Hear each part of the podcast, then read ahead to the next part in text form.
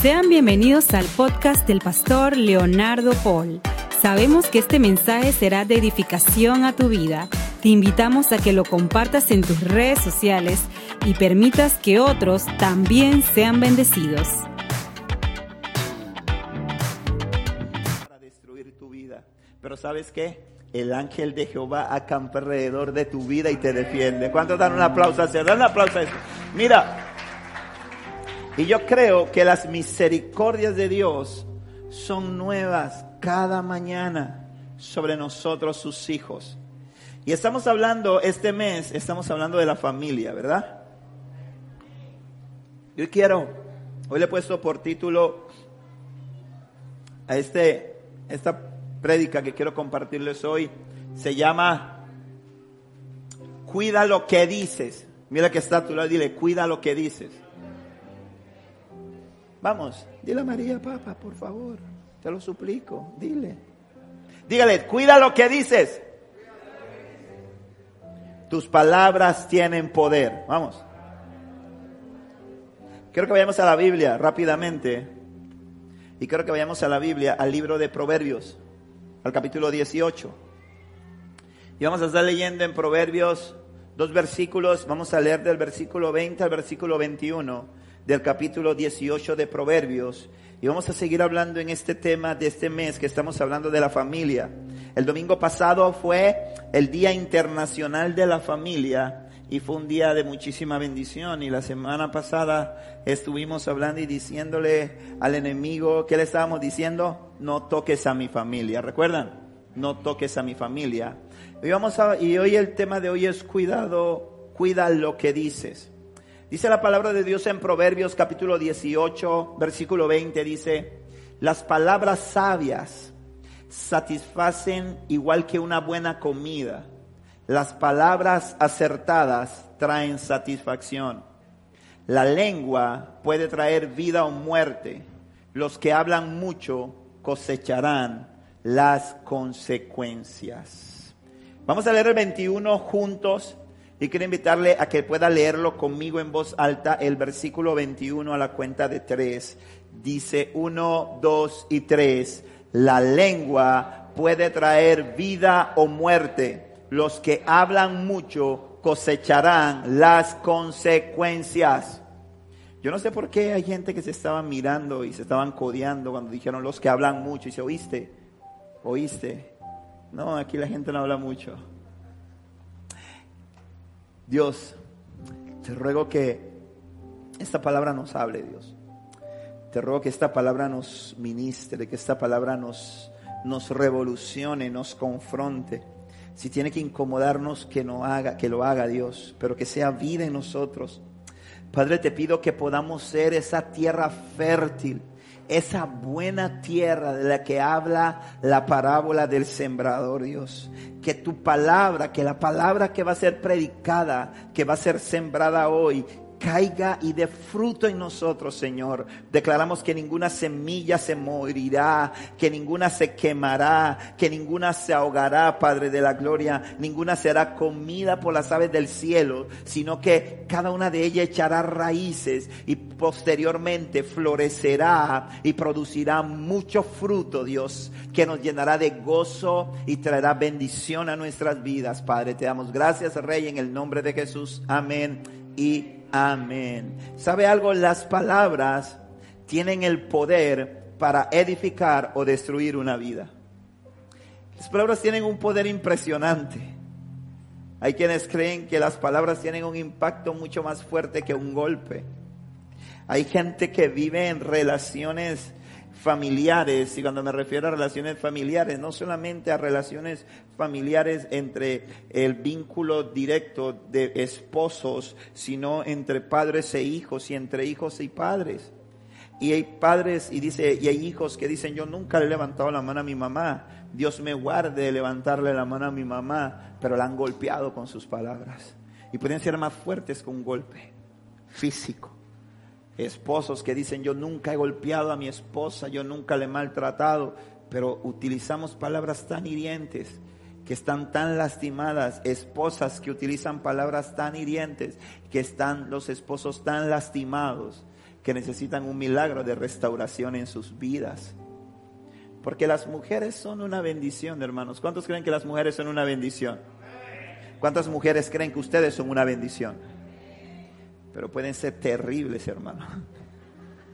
Si se les mete el diablo, puede ser una cosa seria. De verdad, hermano, porque saben por dónde uno le duele. Y saben por dónde agarrarlo a uno. No, hermano, eso, hermano, le digo, ore por su esposa. Ore.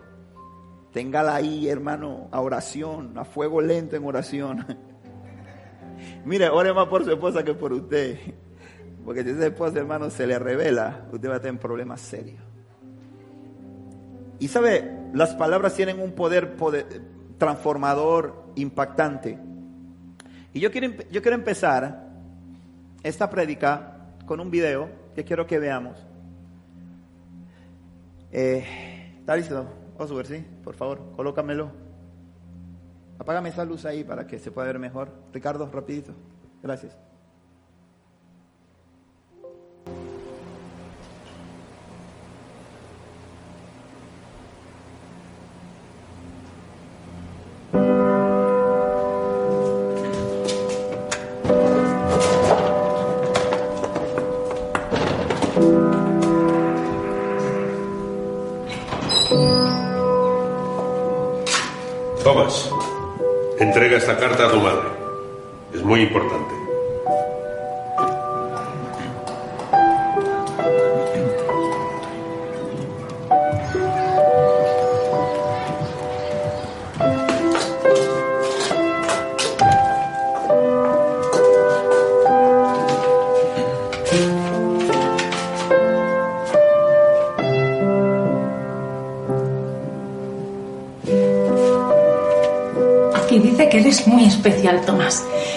Colegio ya no pueden enseñarte nada más porque eres el más listo.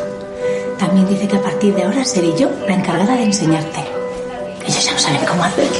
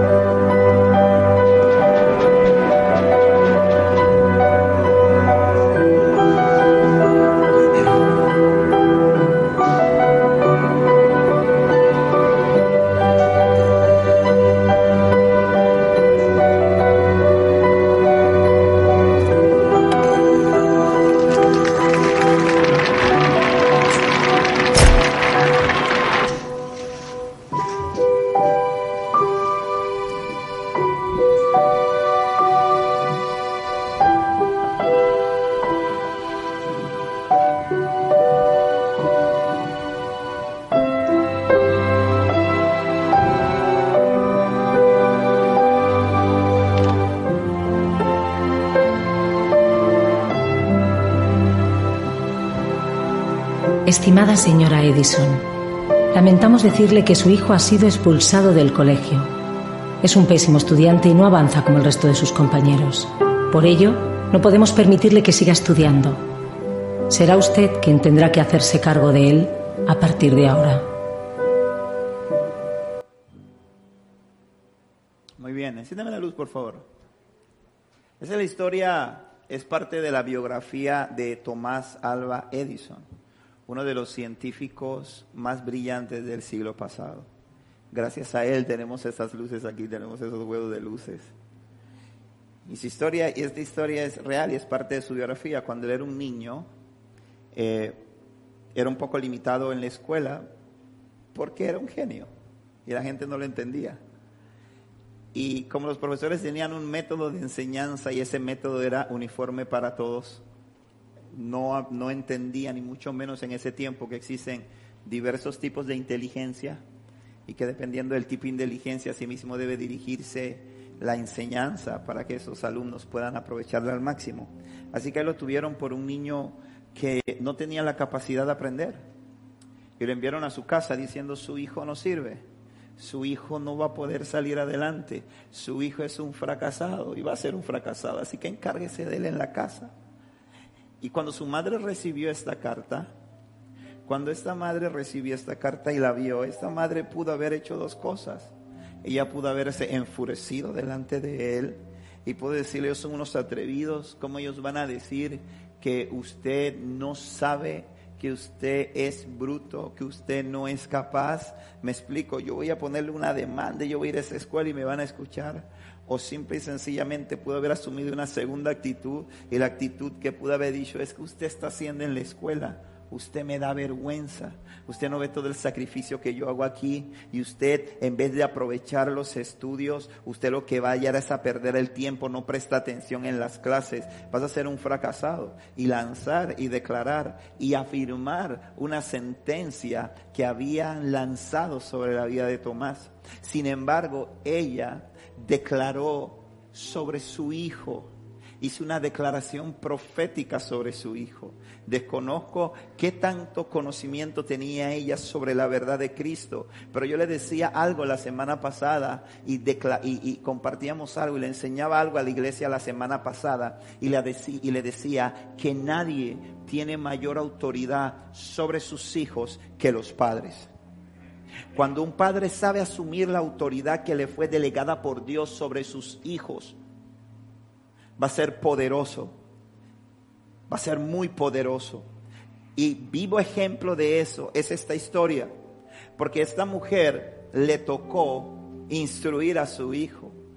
Ahora el tema no es, y algo que quiero romper y quiero empezar porque esta enseñanza y esta prédica que el Señor nos va a dar en esta mañana, que habla sobre el poder de las palabras, a veces muy, es confundida es confundida con esa delgada línea y con, esa, con ese criterio diabólico, porque es un criterio diabólico de pensamiento positivo, de que piensa positivamente, si piensas positivamente vas a traer cosas a tu vida, si declaras positivamente vas a traer cosas a tu vida, que está muy ligada al karma y está muy ligada a todas estas cosas y todo eso es una basura y es una mentira que el diablo ha puesto sobre la tierra.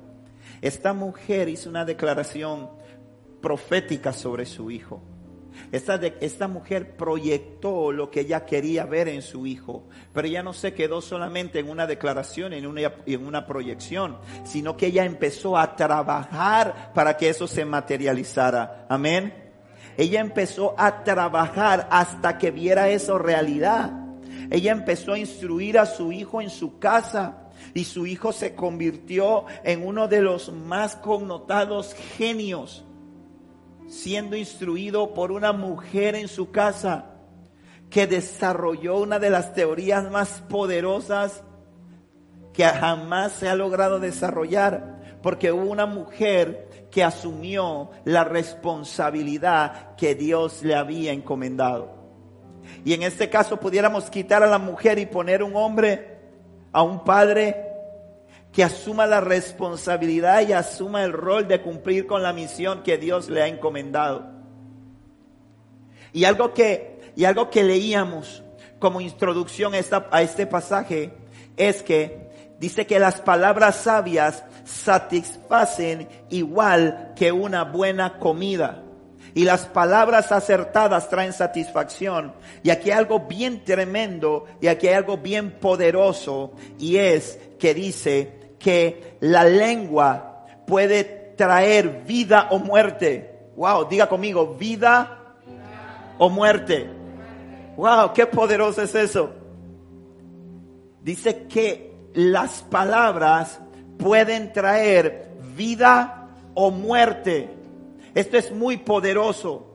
Ahora,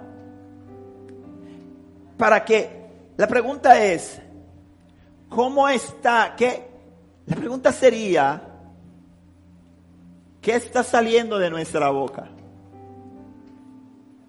¿Qué está saliendo de nuestra boca? Venimos a Cristo. ¿Cuántos le han entregado su corazón a Jesús aquí? Levánteme su mano los que dieron, yo le entregué mi corazón a Cristo.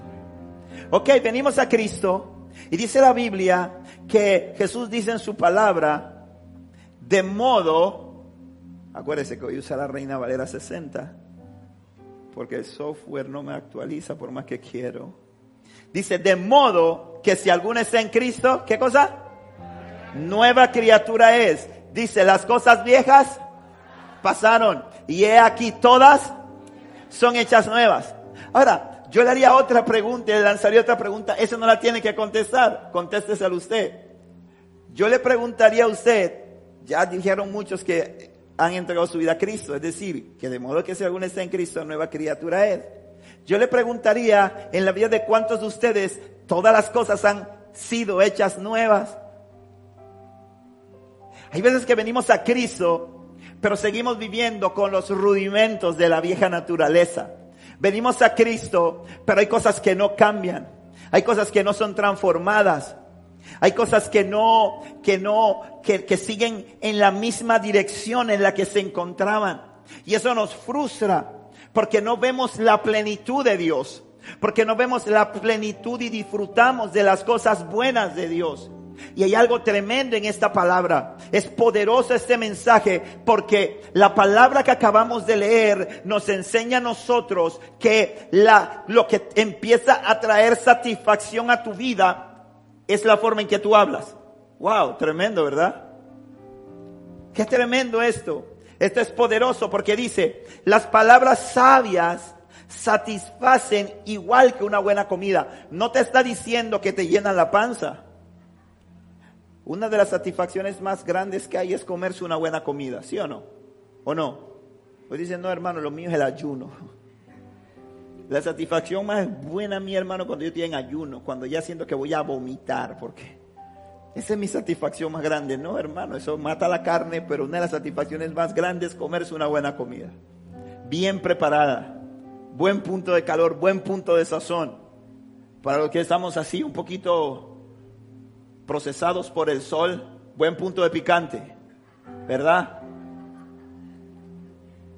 El punto en su punto, uno se siente bien, uno se siente satisfecho y dice, y dice que así como tú te sientes cuando te comes una buena comida, así son las palabras sabias. Y dice, traen satisfacción cuando nuestras palabras son sabias. Y muchas veces venimos a Cristo, pero nuestras palabras siguen siendo necias.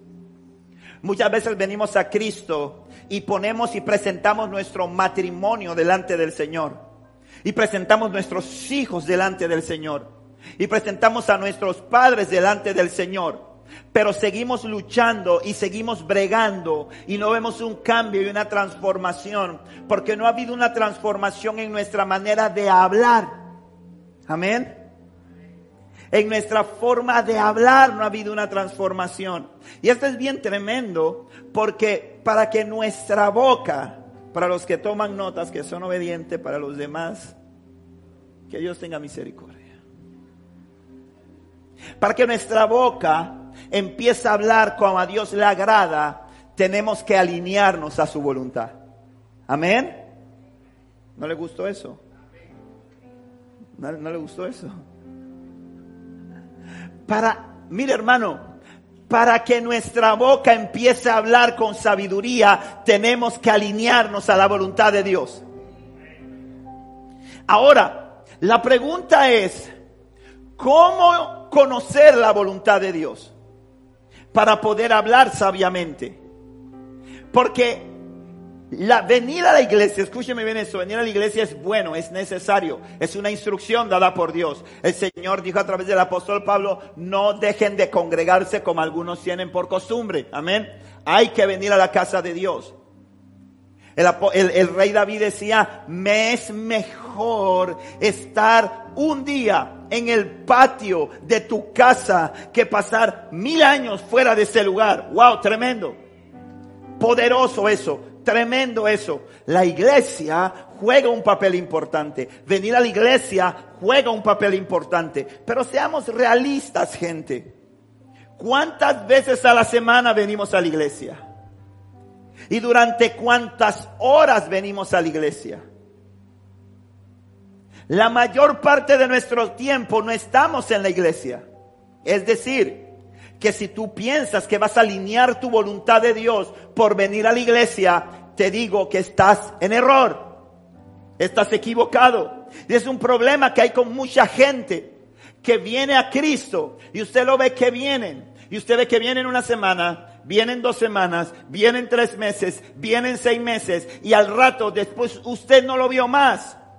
Y usted dice, ¿qué le pasó? Volvió atrás volvió a las cosas que hacía.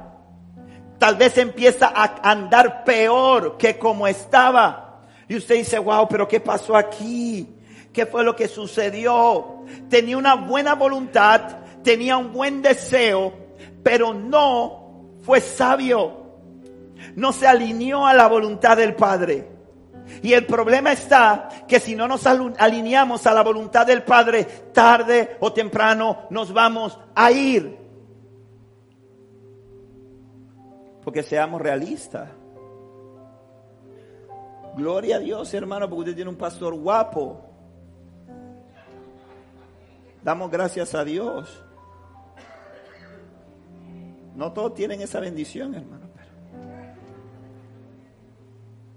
Pero, pero, es que eh, usted, después de un rato, hermano, no, después de un rato usted va a ver todos los defectos de este pastor, que tiene bastantes. Usted no va a crecer porque no es suficiente con que usted venga aquí a escucharme a mí. Eso es bueno, es importante. Hacemos comunidad, como siempre digo. Crecemos, pero hay algo más que el Señor quiere. Dios necesita más. Y a veces venimos, el Señor nos habla, nos toca. Yo sé que durante esta semana Dios nos ha estado hablando poderosamente sobre el valor de la familia, nos ha estado dando herramientas, nos ha, nos ha estado equipando. Algunos se han quebrantado, algunos han reflexionado sobre cómo están llevando sus hogares los varones. Hace dos semanas estuvimos aquí y Dios nos habló tremendamente a través de una película. Fue de muchísima bendición, pero simple y sencillamente, si nos quedamos ahí, no vamos a alcanzar lo que Dios quiere que tengamos. Mire, para hablar sabiamente, es decir, para hablar vida, porque dice la, dice la Biblia que en tu lengua está el poder de qué? De la vida y de la muerte. Wow, poderoso eso. En tu boca está el poder de la vida o de la muerte. Es decir, tu familia va a ser edificada o va a ser destruida dependiendo de lo que tú estés declarando sobre ella. Amén. La semana pasada decíamos que cuando tu padre, cuando tu madre, en mi casa, en mi caso, por ejemplo, en mi caso, yo soy la cobertura espiritual en mi casa, porque soy el sacerdote. Gloria a Dios porque en mi casa soy, estoy yo, está mi esposa, están mis hijas, que tengo la fe y la confianza de que están empezando a desarrollar una relación con Dios. Y digo que tengo la fe y la confianza porque simple y sencillamente Dios no tiene nietos. Amén. Dios solo tiene hijos. ¿Sí? Mi trabajo es guiarlas para que ellas tomen su decisión. Amén. Pero porque ellas es que ellas son hijas del pastor, así que ellas tienen ya medio cielo ganado. No, ellas tienen que, ellas tienen que desarrollar su propia relación con Dios. Pero, pero algo, algo, como les decía la semana pasada, en tu caso, tal vez eres el único en tu familia. Eres el único, ni tu papá, ni tu mamá, ni tus hermanos le han entregado su corazón a Cristo. Déjame decirte que tú eres la cobertura espiritual de tu casa. Amén. Dios va a guardar tu casa, va a bendecir tu casa, va a bendecir tu familia por tu causa. Eso es así, hermano. Eso es así. Cuando tú vienes a Cristo, tú, pero, pero hay algo poderoso, ¿ah? Hay algo poderoso. Y es que hay, hay un poder en la declaración.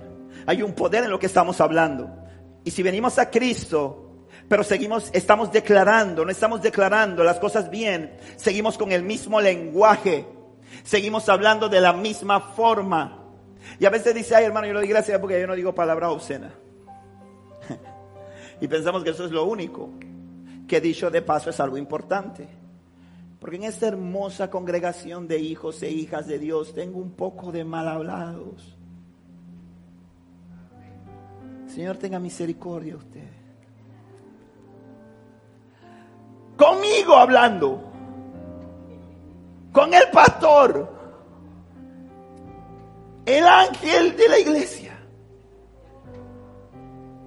Y de repente Cuando menos me lo espero, Romeri, me meten el bombazo. Yo digo, ¿cómo será cuando están hablando con los frenes?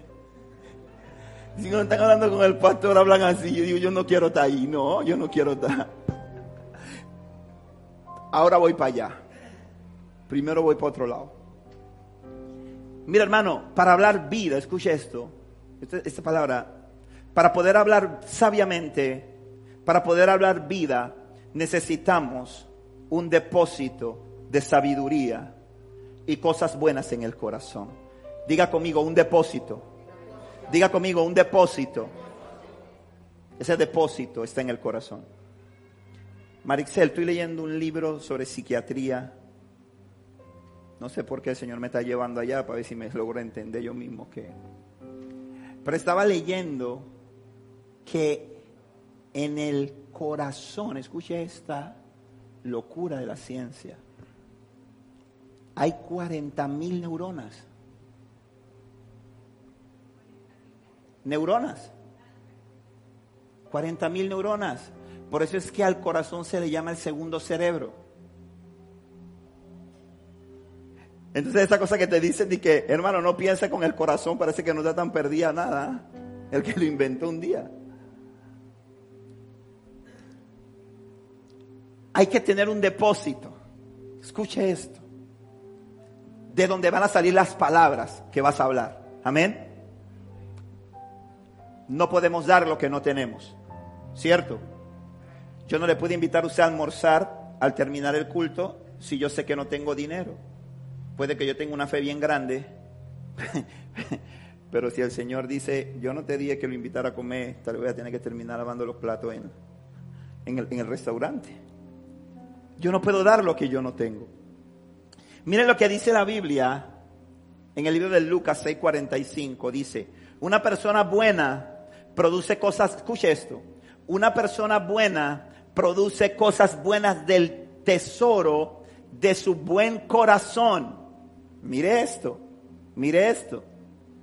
Hay algo ahí, pasa algo cuando Cristo viene a tu vida, porque la Biblia dice que engañoso es el corazón más que todas las cosas, ¿sí? Perverso, amén. ¿Quién lo conocerá? Pero aquí el Señor nos está diciendo algo tremendo en el libro de Lucas. Jesús está diciendo eso. Es decir, que cuando Cristo viene a tu vida, ese corazón empieza a ser transformado. Amén. Y dice, una persona buena produce cosas buenas del tesoro de su buen corazón y una persona mala produce cosas malas del tesoro de su mal corazón. Lo que uno dice brota de lo que hay en el corazón. Es decir, iglesia, tú cuando vienes a Cristo, cuando le entregas tu corazón a Jesús, tu corazón es limpiado por el Señor. Amén. ¿Cuántos dan gloria a Dios por eso? Cuando tú vienes a Cristo, Cristo toma tu corazón y te pone un nuevo corazón. Dice la Biblia que Dios borra tus pecados.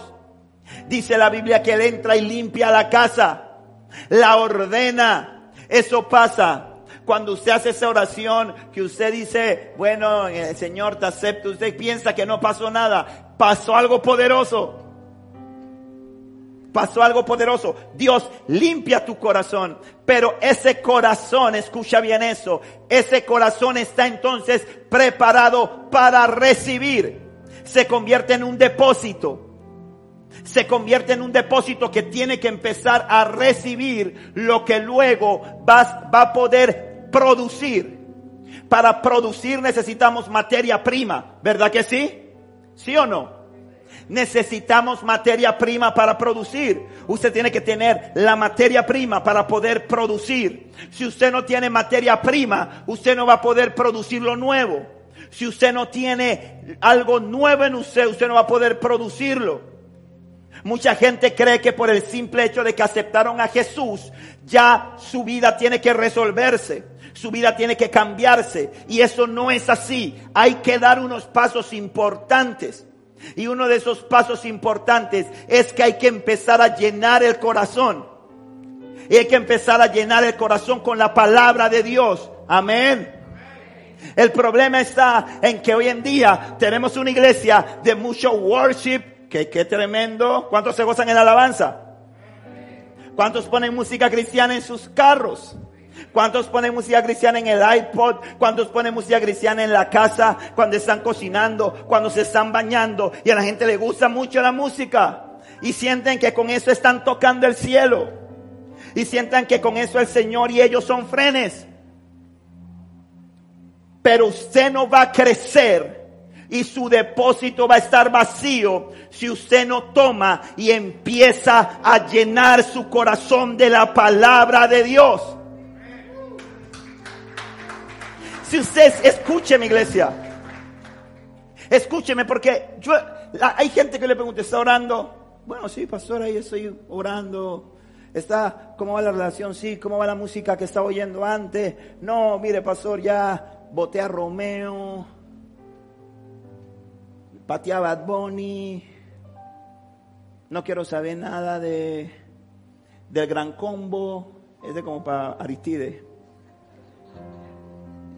y para Uriel. Pero cuando llega la pregunta y le dice, hermano, ¿y estás leyendo la Biblia?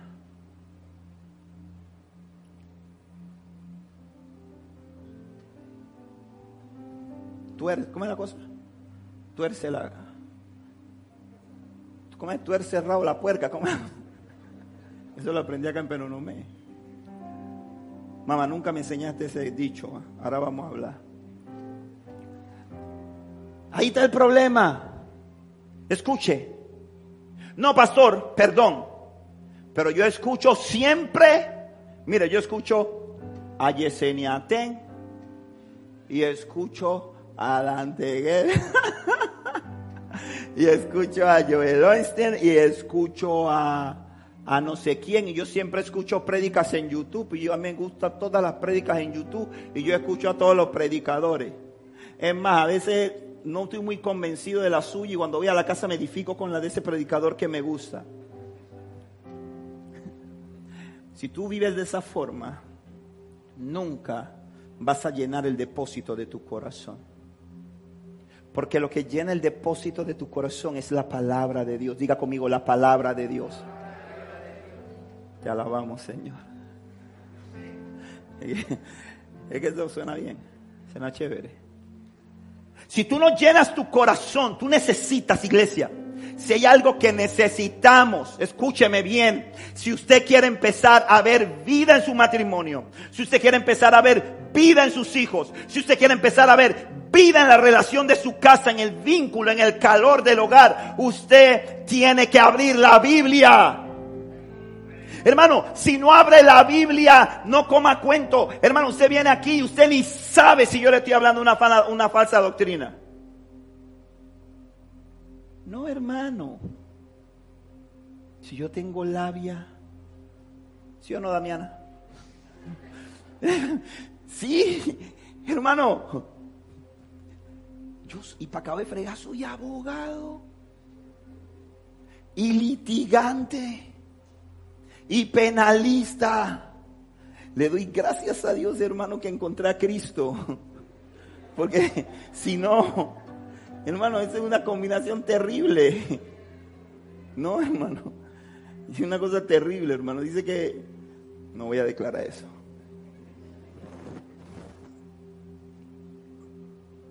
Y hace mucha, hoy, hoy, hoy en día mucha gente está siendo arrastrada y por eso es que la gente dice, no entiendo por qué yo escucho todos los días a Cristín de Clario. Me encanta la, la, música del grupo Grace. Amo lo que canta Marcos Brunet, pero no siento que en las cosas en mi casa mejoren. Siento que no me puedo comunicar con mi esposo. Siento que con mis hijos hablamos idiomas diferentes. No puedo romper el muro que hay con mis padres. Porque hermano mío, te lo digo, no vas a empezar a hablar sabiduría que te va a traer satisfacción a menos que tomes la palabra de Dios y la te la empieces a meter en la cabeza, te la empieces a meter en el corazón, porque entonces vas a tener que hablar. Amén, dale un aplauso al Señor. Usted, sí, claro, claro, no hay mucho aplauso porque le estoy hablando de la Biblia. Yo tengo un poco de tiempo caminando con el Señor y sigo luchando para leer la Biblia. Sigo luchando para leer la palabra. ¿Usted cree que yo? ¿De verdad? Usted dirá, no es yo sabía que ese pastor estaba mal. Yo estoy siendo sincero con usted. Porque yo trato de ser un pastor que le hable la verdad. Pero el hecho de que esté luchando no quiere decir que yo me dejo. Yo me siento ahí y la leo. Me siento y la leo. Porque sé que es la única forma. Porque si no, no tengo. No tengo para dar. No tengo para hablar sabiamente. Y no tengo para encontrar satisfacción. Necesitamos como iglesia entender, tener cuidado lo que hablamos. Porque nuestras palabras pueden lastimar, pueden romper. Hay un pocotón de hijos rotos. Es decir, es que es rebelde, tú lo rompiste. Con lo que declaraste sobre él, con lo que profetizaste sobre él, con lo que dijiste acerca de él. Y ahora quiere que la escuela te lo arregle. Eso es tan peor, hermano. La escuela que le enseñe matemática, como le decía la semana pasada, que le enseñe matemática porque santo, hermano, esa matemática hoy en día es como en lengua. Es verdad. Yo cuando veo las cosas que da, que yo me gradué en ciencia, y cuando yo veo las cosas que da Daniela, yo digo, Damiana, ella mata Liz. Porque yo ni me meto ahí, hermano, yo soy bachiller en ciencia. Lo que pasa es que cuando yo terminé mi, bachillerato en sexto año, yo dije, yo voy a ser abogado, así que yo dije, yo renuncio a la física, renuncio a la química, reprendo la biología, he hecho fuera de mi vida en el nombre de Jesús, ahora te cancelo. Y, me quedé con, me quedé con, con dos cosas, con cuatro cosas, hermano. Digo, soy abogado, tengo que saber sumar, eso es importante. Multiplicar y me toca la parte también, que dividir. Y trato de restar poco. Pero esa fue la parte de la matemática que hoy día yo necesito para lo mío. Porque la escuela le enseñe eso. Y muchas veces nosotros tenemos hijos rotos porque nosotros mismos hemos roto a nuestros hijos con lo que hemos declarado sobre ellos. Porque tu boca, en tu boca, en tu lengua está el poder para dar vida, pero también está el poder para matar sueños, para matar anhelos, para matar ilusiones. Y lo que yo quiero que entendamos hoy es que Dios quiere romper. Porque usted viene aquí a la iglesia a decir, yo no quiero que usted venga a la iglesia y salga feliz y diga, me gustó la prédica qué bien, qué cool, qué chévere, voy el otro domingo. No, hermano, yo quiero que usted se sienta incómodo con la palabra. Yo quiero que usted diga, necesito arreglar cosas en mi vida, necesito. Y si hay algo que Dios me está diciendo, es que tenemos que llenar el depósito para empezar a hablar de parte de Dios. Lo que pasa es que hay un pocotón de gente que nos ha engañado y nos ha hecho creer que los únicos que hablan de parte de Dios son los que primero hablan en lengua y entonces después hacen dos vueltas y entonces empiezan a decirle, así te dice el Señor, escúchame bien, todo hombre, toda mujer que tiene a Cristo, que en su depósito mete la palabra de Dios, tiene el poder para profetizar, porque la palabra profética más segura es la palabra de Dios. Sé que se la hierba marchítese la flor. Mas la palabra de Dios permanece para siempre. Permanece para siempre. Esa es una palabra profética segura. Hace un momento conversaba con una pareja y le decía la importancia del Espíritu Santo en nuestra vida. Lo fundamental. Tengo que meterme con la iglesia en un estudio, una sesión de enseñanza, de predica sobre el Espíritu Santo. Porque la gente le tiene miedo, miedo al Espíritu Santo. ¿Cómo le vas a tener miedo al único que te puede ayudar en tus debilidades?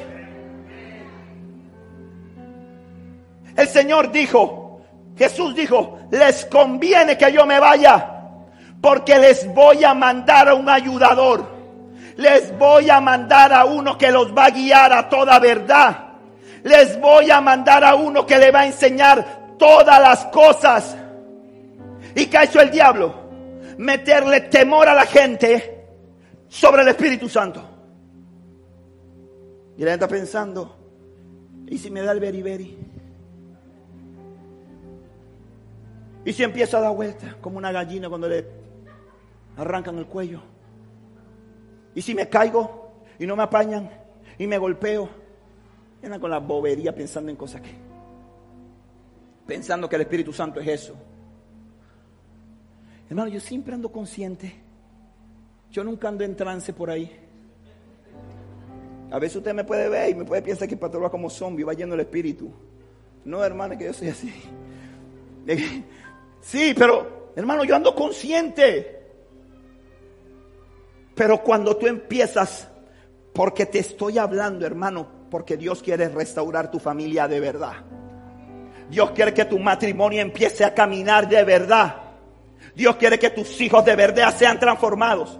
Y cuando tú entiendes que tú necesitas meterte adentro de tu depósito para que cuando tú hables, tú hables vida.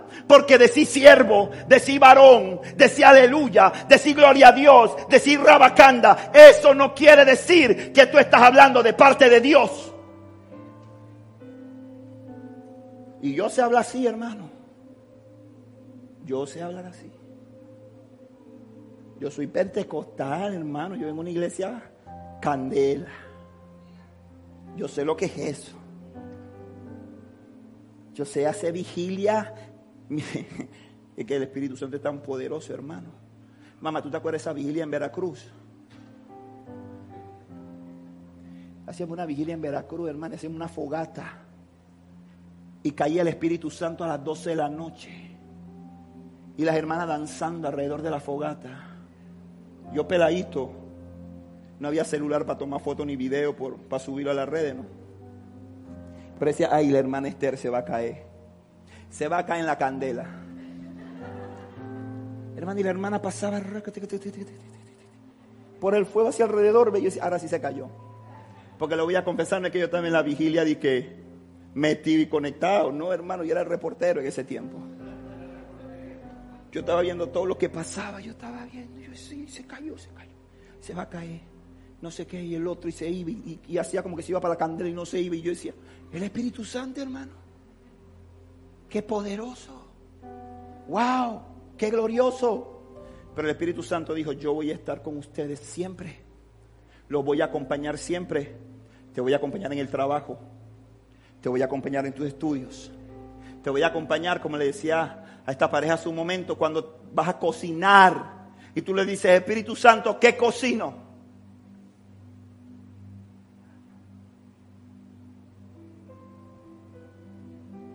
A veces le digo a mí, mi amor, mírate una revelación que estoy recibiendo. No me pregunte, pregunta al Espíritu Santo. Porque mi papá siempre me pregunta, ¿qué cocino? Yo digo, mi amor, pero cocina. Y después cuando cocino, entonces le digo, mami, ¿cocinaste eso? ¿Usted cree que en su casa no va a pasar eso, hermano? No, acá también. Acá pasa. Pero cuando tú le preguntas al Espíritu Santo, ¿qué cocino? El Espíritu Santo te va a contestar. Porque el Señor dijo que te iba a ayudar en todo. Y a veces tú piensas que el Señor está ocupado para esas cosas. Pero hay una palabra real y viva que dice, ya no vivo yo, sino que ahora vive Cristo en mí. Y si Cristo vive en ti, escúchame bien, tu familia tiene que mejorar. Si Cristo vive en ti, tu matrimonio tiene que mejorar. Pero tenemos que tener cuidado con lo que está saliendo de nuestra boca. Hay un pocotón de gente que dice ser cristiana, pero sigue hablando con el diablo en la boca. Aquí no, en la otra iglesia. Aquí en esta no. Aquí todo el mundo chévere habla de Dios, de parte de Dios. ¿Por qué? Porque no hay otra forma. Escúchame bien esto. No hay otra forma. No hay otra forma. No hay otra forma para hablar lo que Dios dice y lo que Dios quiere si no es a través de su palabra. De su palabra. Es más, toda profecía.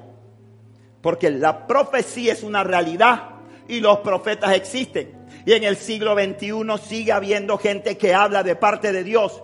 Sigue habiendo gente que da palabra profética. Pero cuando usted le dan una palabra profética, hermano, el Señor autoriza en su palabra a que la profecía sea aprobada. Pero la profecía no se prueba con el don de sospecha. La profecía no se prueba y dice, hmm, me huele que este lo que me tiene es envidia. No, Señor. La profecía se lea, la, la profecía se pesa a la luz de la palabra de Dios. Es la palabra siempre, escúcheme bien, siempre, siempre, siempre, siempre. Una palabra profética tiene que estar alineada a la palabra. Si la palabra profética que le está dando el profeta, que sea, el que sea, no está alineada a la palabra, usted tiene el derecho de no recibir esa profecía sobre su vida. Claro. Lo que pasa es que a la gente le gusta que le digan cosas bonitas. La gente llora, levanta la mano, le da la tembladera. Hay veces hay gente que está en pecado, que sabe que esa profecía que le están dando no puede ser una realidad en su vida, porque es totalmente contrario a lo que está viviendo, y tú lo ves recibiendo, y después contándosela a todo el mundo. Y si hermano, qué palabra me. Tú la grabaste, tú la grabaste. Mándame el CD ahí. No, y eso ni existe, ya CD no existe. Mándame el link. Y sabe que su vida está totalmente en contra de lo que le declararon, porque está viviendo su vida de pecado. Y no es que Dios no declara cosas tú viviendo en pecado, Dios no declara cosas de las que quiera hacer contigo y de las que va a hacer contigo, claro que sí. Pero eso es otro tema de otra enseñanza que no la voy a abordar hoy. Pero lo que quiero que la iglesia entienda es que tenemos que cambiar nuestra manera de hablar. Tenemos que cambiar nuestra manera de hablar. Y el primer punto para que nosotros cambiemos nuestra, nuestra manera de hablar es que tenemos que romper con la pereza espiritual que nos impide abrir la Biblia. Aquí hay gente y te digo algo y te lo estoy diciendo y te lo estoy hablando porque es lo que el Espíritu me está trayendo para darte en este momento. Porque resulta que en mi bosquejo, en mi preparación, en mi análisis, esto no estaba y el Espíritu Santo me lo está dando. Y aquí hay gente que no lee la Biblia. Que no abre su Biblia. Y entonces dice, por eso que no sé por qué me siento frío. Me voy para otra iglesia porque allá sí debe estar fuego. Me voy para el otro lado. Ya no siento la pasión. ¿Cómo no va a sentir la pasión, hermano? ¿Dónde está la leña? Para que el fuego arda. ¿Dónde está la leña para que el fuego arda? ¿Cómo quieres hablar vida si te la pasas llenándote de muerte? Hermano, y se lo digo, este, para este video yo se lo voy a mandar a unos hermanos que están en una iglesia ahí en Colombia. Entonces, no es con usted. ¿Cómo quieres hablar vida si te la pasas viendo Netflix? Tienes tiempo para verte cinco capítulos de la serie de Netflix que te toma una hora cada, cinco horas y no quieres ir al baño, aunque puedes poner pausa que se te reviente la vejiga, pero es que viene la parte sabrosa del bochín. Pero no puedes abrir tu Biblia media hora, aunque sea, para que Dios te hable para que en el depósito se te meta lo que luego le vas a hablar a tus hijos, para que en el depósito se te meta la forma en que le vas a hablar a tu esposa, para que en el depósito se te meta la forma en que le vas a hablar a tu esposo, se te meta la forma en que le vas a hablar a tu, a tu, a tu jefe, a tu mamá, a tu papá. Tenemos tiempo para agarrar el dedo con el celular Mira la otra. No, déjame ver este video de nuevo para ver. Oye, pero ¿cómo se cayó ese tipo? Déjame ponerlo de nuevo. Cuando fuiste a ver, si te fueron 45 minutos, si te fue una hora, si te fueron dos horas, pero no tienes tiempo para abrir tu Biblia. Iglesia, hay que abrir la Biblia. Iglesia, hay que abrir la Biblia. Hermano, mira, si tú no me quieres decir amén, si tú no quieres aplaudir, a mí ni me importa. Y ni me interesa. Pero yo te amo, te amo, te amo y te lo voy a decir de parte de Dios. Dios quiere empezar a poner palabra en la boca de esta iglesia.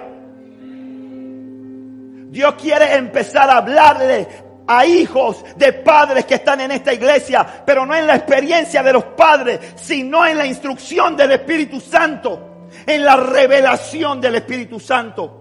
A veces ves a tu hijo rebelde, que no quiere hablar, que se encierra en el cuarto, que no quiere hacer tarea y dice está rebelde.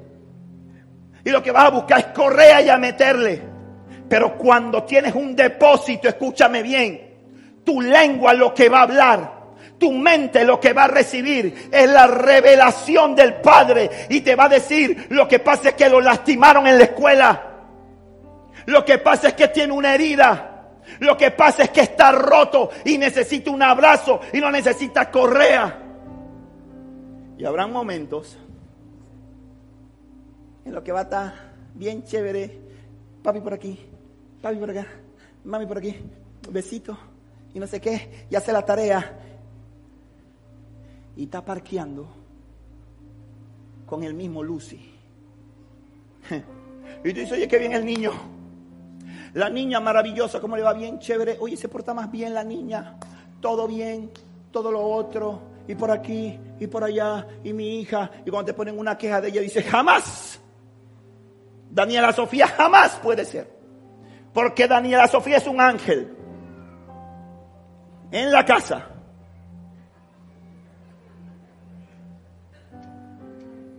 Pero cuando tú tienes en el depósito, cuando tú tienes adentro de ti, cuando tú metiste a Dios, aunque las cosas se vean bien, el Espíritu Santo te va a decir, aquí algo no me huele bien. aquí algo no me huele bien. Ay, mami, voy pan de Estela, que vamos a hacer tarea. Ay, vaya hija, Dios me la bendiga. ¿Y cómo se va? No, mamá, dame para el Uber, yo llego. Vaya, mi amor. Dios me la bendiga. Cuando ella sale por ahí, usted sale en el carro, room, y usted se va para tela y se parquea afuera. Mami, ¿cómo va la tarea? Ay, bien, mami, aquí que la mamá Estela no acaba de dar comida. Así. Mami, sale un momentito que yo estoy acá afuera. Es que te quería preguntar algo. Ah, no, mamá, es que mamá, es que salí un momentito al súper porque es que, es que, es que. Entonces ahí tú ejecutas la venganza de Jehová. Y tú le das cuero. Porque la vara corregirá al niño. Deja de estar creyendo lo que dicen los psicólogos de que háblale, no sé qué, métele correa. Esa receta no te la voy a cobrar. La próxima vez son 25 dólares la consulta, barato, porque usted es un miembro de la iglesia. Dele correa, no le dé consejo, correa. Dele consejo un par de veces y después correa. Esa no falla, testimonio. Aquí estoy. ¿Sí o no, mamá? Mata mosca. me daba con, ya la perdoné.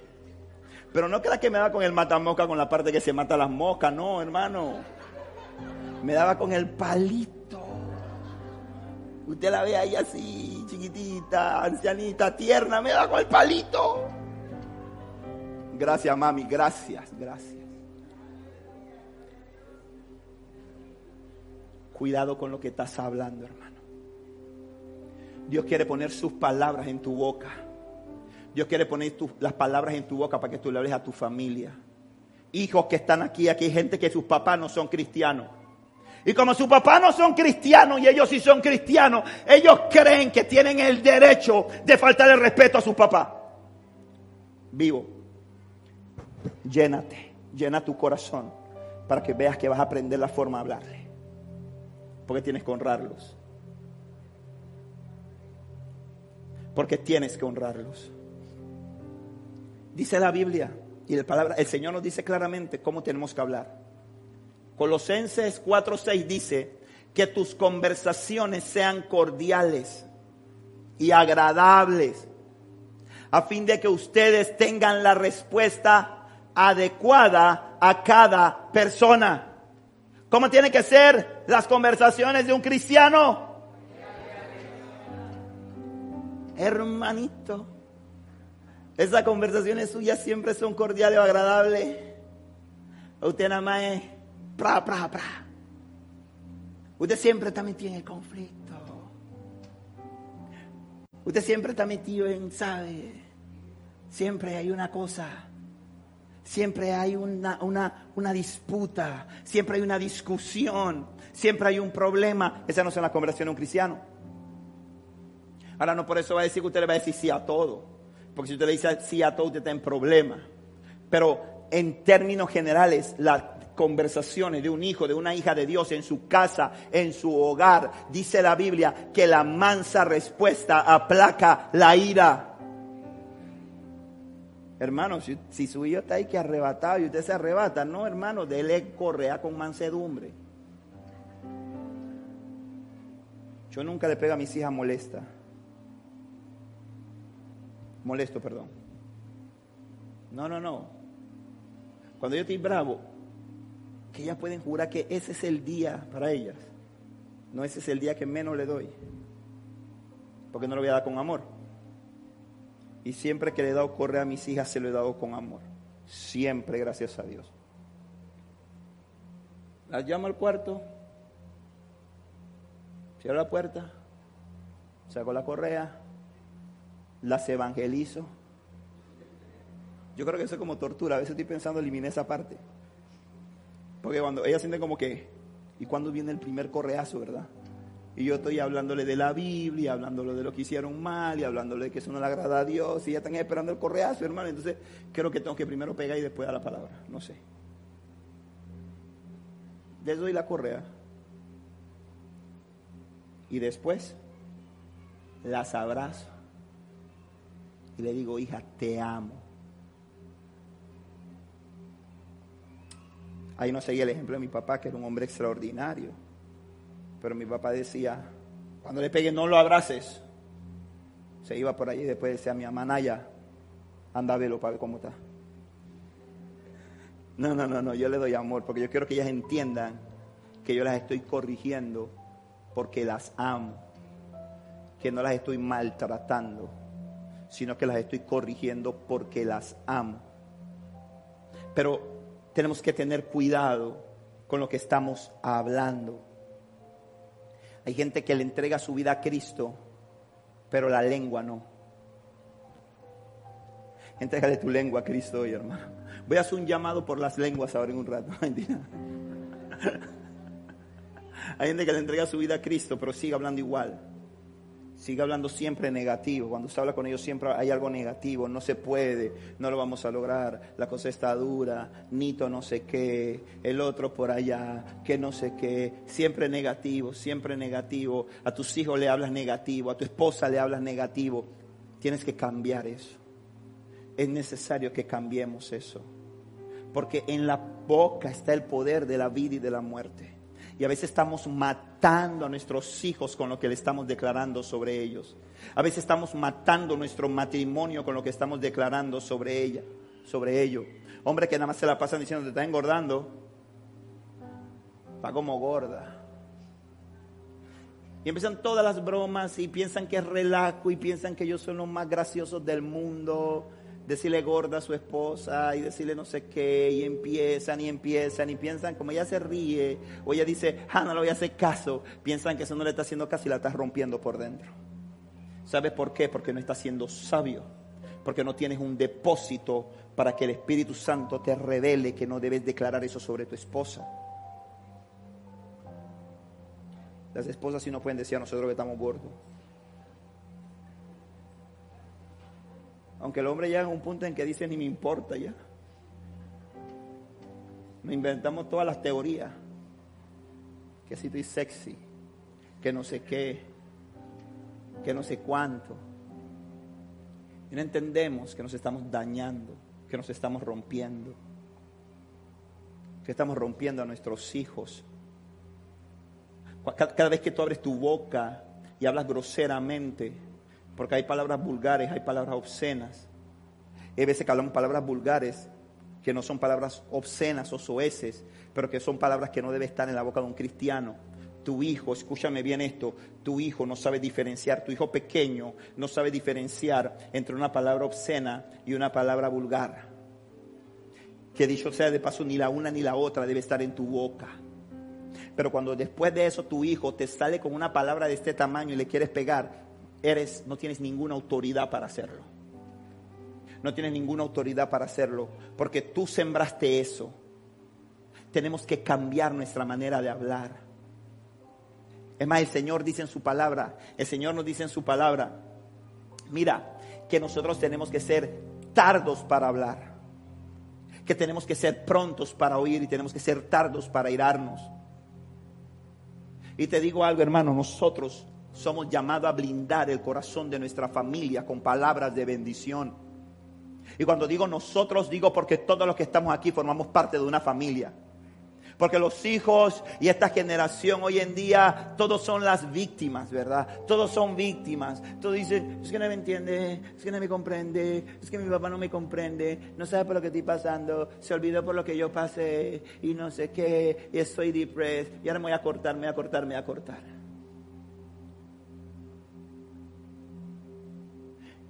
Y pensamos que toda la responsabilidad es de los padres, pero la responsabilidad también es de los hijos hijos que tienen a Cristo tienen que entender que son una fuente de bendición. Que de su boca lo que debe salir es bendición para sus padres. Hay hijos que no le dicen a su mamá te amo. Que no le dicen a su papá te amo. ¿Cuándo fue la última vez que lo abrazaste a tu papá y le dijiste viejo te amo? Mamá te amo. ¿Cuándo fue la última vez? Ah, no, pero es que mamá me lo tiene que decir, ella no me lo dice a mí. Dice, hay un pasaje en la Biblia que dice, más bienaventurado es dar que recibir. ¿O tú crees que ella no necesita? ¿O tú crees que ella nada más tiene cara de, de signo de dólar? Ella necesita que tú le digas que la amas. Ella necesita que tú la abraces. Él no esté llorando después que se muere y que mamá te amaba, te quería, porque no te dije que te quería, porque no te dije que te... Si cuando la tenías ahí no se lo decías. Si cuando estabas con ella no la abrazabas. ¿Sabe por qué pasa eso? Porque no tenemos en el depósito lo que necesitamos. Pero cuando te empiezas a llenar, cuando te empiezas a meter al Espíritu Santo en tu corazón, cuando te empiezas a meter la palabra de Dios en tu corazón, tú tienes para dar. Tú tienes para hacer luz, tú tienes para declarar bendición, tienes que blindar el corazón de tu familia. Iglesia, tenemos que blindar el corazón de nuestra familia porque allá afuera hay un plan de destrucción y un plan de muerte. Como yo te digo, yo no espero que allá afuera nadie le diga a mis hijas que son lindas, porque todos los días se lo digo. Todos los días le digo que la amo. Todos los días piropeo a Damiana. Bueno, no estoy en el altar, veces que estoy bravo con ella y no le piropeo. Pero después se lo doy con el que tenía retroactivo ahí. Cuando tuve bravo, entonces le doy los otros. Y a veces me molesta porque a veces me, mira así como que está bien, está bien. Y yo digo, pero ¿qué le pasa a esta mujer, hombre? Claro, porque a lo mejor dirá este hombre como empalagoso, mucha azúcar, mucha melcocha todos los días, diciéndome todos los días, piropeándome todos los días, dirá ella a lo mejor pues. Pero ya el Señor ha hecho la obra, ahora le gusta que le digan. Sí, porque eso lo hace el Espíritu Santo. Pero tú sabes por qué. Porque si yo no se lo digo, allá afuera hay un bribón que se lo va a decir. Ay, no, y después tú diciendo que es una sinvergüenza que me fui infiel, que cómo me va a ser infiel a mí si yo soy yo, yo era el hombre de la casa y cómo me fui infiel a mí. Pero tú, ¿qué estabas haciendo? Ey, ya llegué a decirme la comida voy y vengo, llegas y ni hablas con ella, no le llevas una flor, no le invitas a comer. Se me acaba de venir una a la mente una canción no cristiana.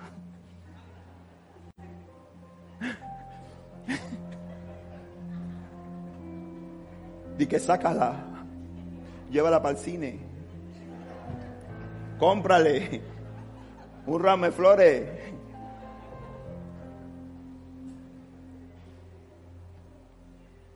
pastor, no, y más para esa iglesia.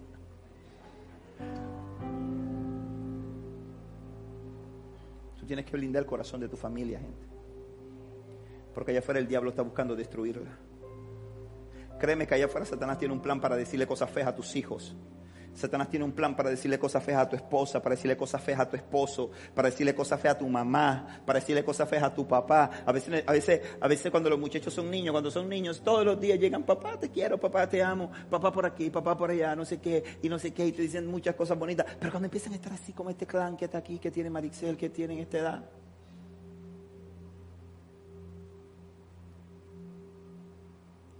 ya nadie dice nada. Si esa vieja, tú no Maricela, otra. Nada me quiere estar regañando. Y uno entiende que ella necesita que tú declares y profetices sobre ella también.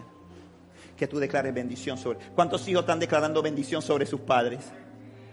¿Cuántos hijos de verdad bendicen a su mamá? La bendicen, bendicen a su papá y le dicen, papá, tú eres lo máximo, te bendigo, declaro, deja de declarar cosas negativas de tu papá, deja de declarar cosas negativas de tu mamá. Mira, escúchame bien esto, las cosas negativas de tu mamá y de tu papá, ellos lo saben. Ellos lo saben, empieza a llamar las cosas que no son como si fuesen. Empieza a romper lo que el diablo siempre ha dicho de ellos y empieza a hablar lo que el Espíritu te pone que declare sobre ellos. Elimina las palabras hirientes. Iglesia, asume hoy un compromiso de eliminar las palabras hirientes de tu boca. Iglesia, te estoy hablando de parte del Espíritu Santo. Cuando estén delante, toda esta gente que vino al culto, todo lo que están viendo esta prédica, ninguno le va a poder decir al Señor, no me dijeron, no me aconsejaron, no me advirtieron. Y te estoy diciendo lo que el Espíritu Santo dice hoy. Elimina, saca las palabras hirientes de tu boca. Haz un esfuerzo y di, no lo voy a decir más. Porque la gente cree que esto es una cosa así como que vino un día, el Espíritu Santo me llenó y después ya no digo nada malo. Ya no hablo nada incorrecto. No, señores, no, señores. El Señor empieza una obra, pero te agarra de la mano y te dice, te voy a acompañar, te voy a dar victoria, pero espera que tú des los pasos. Tienes que tomar decisiones. Tienes que decidir y decir, no voy a hablar más una palabra hiriente.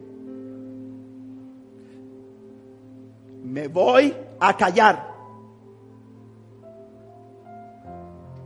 Antes de decir una palabra hiriente, me voy a callar. Antes de insultar a mi esposa, me voy a callar. Mano, yo te lo digo, delante en este altar te lo digo. Nunca.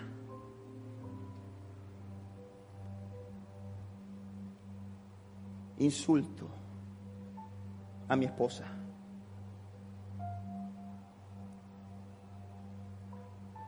Y no porque sea mejor que nadie, sino porque entiendo que en mi lengua está el poder de la vida y de la muerte.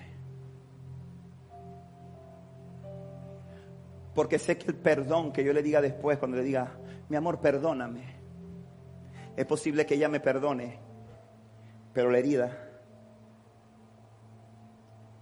a veces es difícil de sanarla. A veces la herida requiere una cirugía mayor para que sane. Y fue tan fácil lanzar la palabra. Fue tan fácil abrir la boca. Hermano, ¿sabes cuando estoy bravo? Porque me pongo bravo. Porque yo digo, yo sin Cristo, hermano, sería terrible, hermano. En mi casa no podría haber espejos si yo fuera Cristo. Yo sería como la bestia así. Cuando yo estoy bravo, yo no hablo. No hablo no digo nada, porque sé que puedo lastimar, sé que la voy a poder lastimar a ellas, sé que voy a poder lastimar a mis hijas. A veces hablo fuerte, le hablo fuerte a mis hijas. Y cuando estoy hablando fuerte no estoy bravo, porque me toca hablarle fuertes, me toca confrontarlas a veces. Pero no estoy bravo, trato de guardarme, trato lo he aprendido, hermano, el Espíritu Santo me ha enseñado esa lección porque sé que si las hiero, sé que si las insulto, esa es una cosa que mi esposa y yo tenemos, no nos insultamos. Ni ella me insulta, ni yo le insulto. Ni ella me dice palabras hirientes, ni yo le digo palabras hirientes. Y no es que fue de la noche a la mañana, fue un proceso que Dios fue trabajando, pero porque entendemos que eso puede golpear tan fuerte que hay veces que relaciones no se vuelven a levantar por una herida que no se sanó.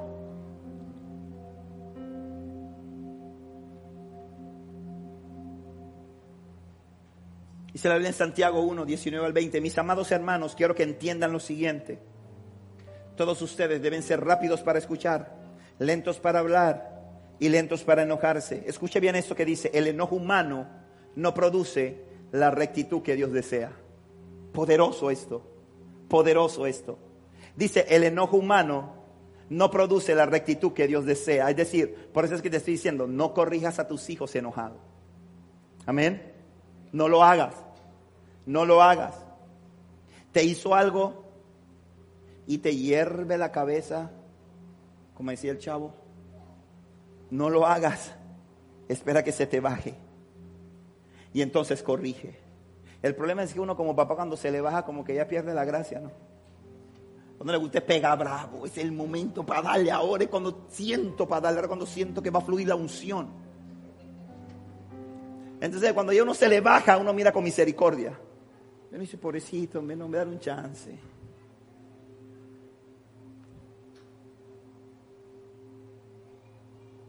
Las palabras no pueden ser recogidas, hermano. De la abundancia del corazón, dice la Biblia, como leíamos hace un momento, habla la boca. Tenemos que llenar nuestra boca de Dios. Tenemos que empezar a transmitirla a nuestros hijos. Porque eso es lo que va a renovar nuestra familia.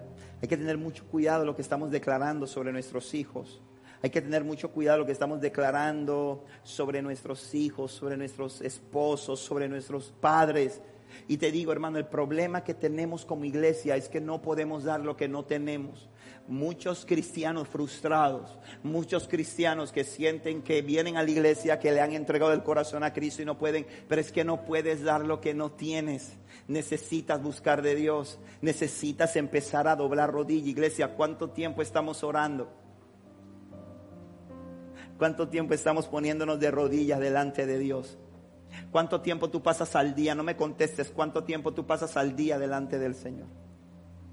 ¿Cuánto tiempo tú te metes y te pones ahí de rodilla y oras al Padre?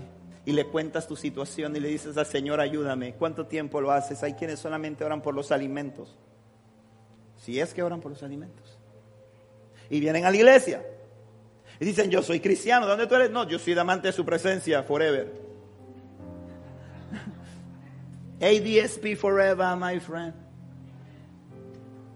Pero ¿cuánto tiempo estás pasando de rodillas? ¿Cuánto tiempo estás buscando el rostro de Dios? Ahí es donde viene la comunión. Ahí es donde aprendes a escuchar la voz de Dios. Ahí es donde aprendes cuándo hablar y cuándo callar. Si no, por más que vengas a la iglesia, por más que cantes las alabanzas, por más que tengas tu CD favorito, por más que tengas tus artistas cristianos favoritos, hermano, por más que hayas dejado a todos los cantantes seculares que cantan basura, tarde o temprano echarás para atrás porque no has llenado el vacío con nada. Amén. Porque la alabanza y la música te llenan un momento, la alabanza y la música te crea un ambiente, te crea una atmósfera, pero la comunión la, la comunión la obtienes buscando el rostro de Dios. Amén, iglesia. Amén. Está conmigo. Den un aplauso a Jesús.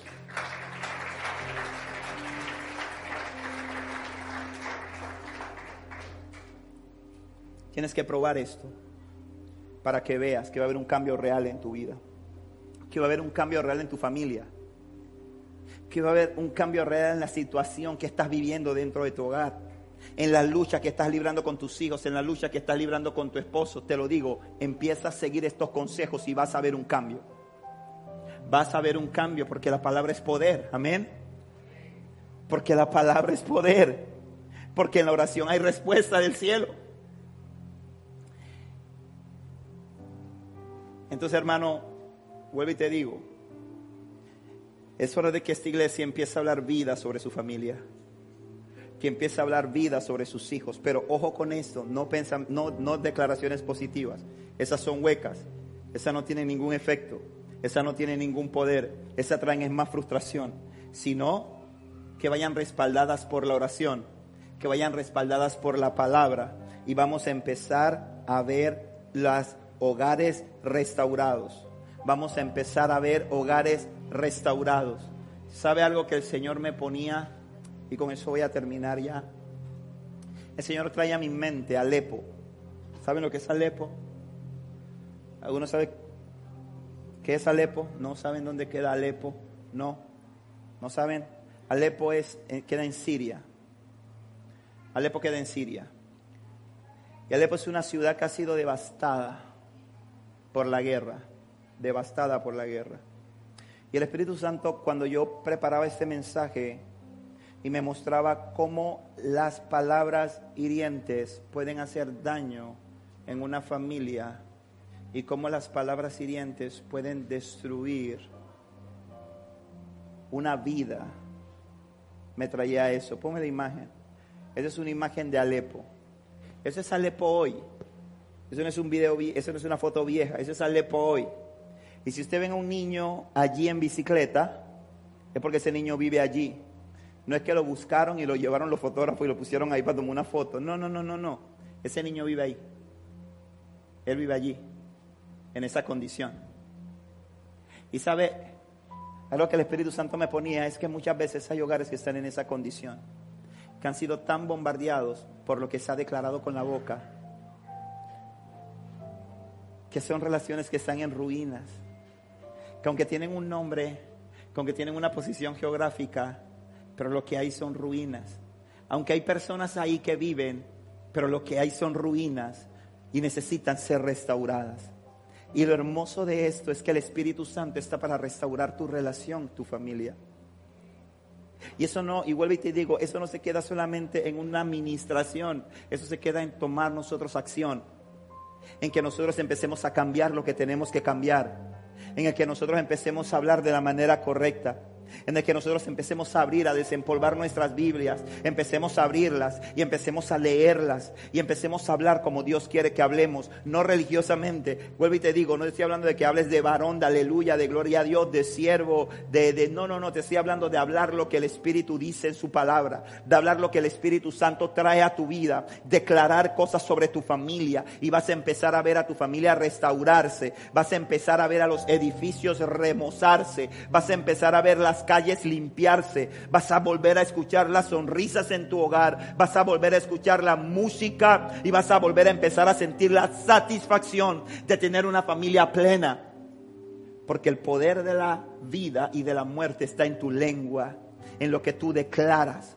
Si tú no estás declarando de Dios, estás declarando muerte si tú estás declarando psicología, si tú estás declarando filosofía, si tú estás declarando eh, eh, motivación, estás declarando muerte.